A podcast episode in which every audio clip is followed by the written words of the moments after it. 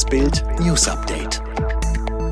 Es ist Samstag, der 28. August und das sind die Bild top meldungen Unsere Afghanistan-Helden landeten um 19.50 Uhr. Bundesliga, Haaland erlöst Dortmund. Gedenkgottesdienst für die Opfer der Flutkatastrophe. Unsere Bundeswehrsoldaten sind nach dem Ende der Evakuierungsmission in Afghanistan wieder in Deutschland. Gegen 19.50 Uhr landeten nacheinander drei Militärflugzeuge auf dem Fliegerhorst in Wunsdorf bei Hannover. Die Einsatzkräfte waren in Taschkent gestartet, der Hauptstadt von Usbekistan.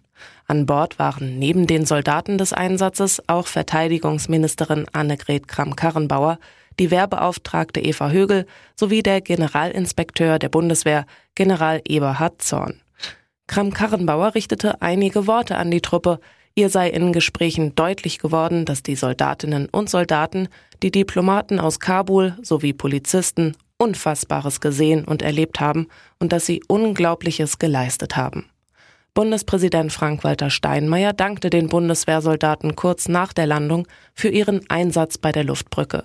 Er schrieb auf Instagram, unser Land ist stolz auf Sie. Feuriges Freitag-Flutlichtspiel und am Ende explodiert Erling Haaland. Der BVB gewinnt dank einer irren Schlussphase 3 zu 2 gegen Hoffenheim. Nach der 1 zu 2 Pleite in Freiburg ist die Startkrise abgewendet. Ein Wahnsinnsende. Aber für Bayern-Jägeransprüche ist dieser Auftritt viel zu wenig. Erst in der Nachspielzeit hämmert Haaland die drohende Krise weg. Trainer Marco Rose. Wenn du dieses Spiel 3 zu 2 gewinnst, gibt es dir Ruhe und Zeit, an den Dingen weiterzuarbeiten. Am Freitagabend bringt das ein schönes Wochenende für die Fans. In der afghanischen Hauptstadt Kabul haben die Taliban nach eigenen Angaben die Kontrolle über den Flughafen übernommen.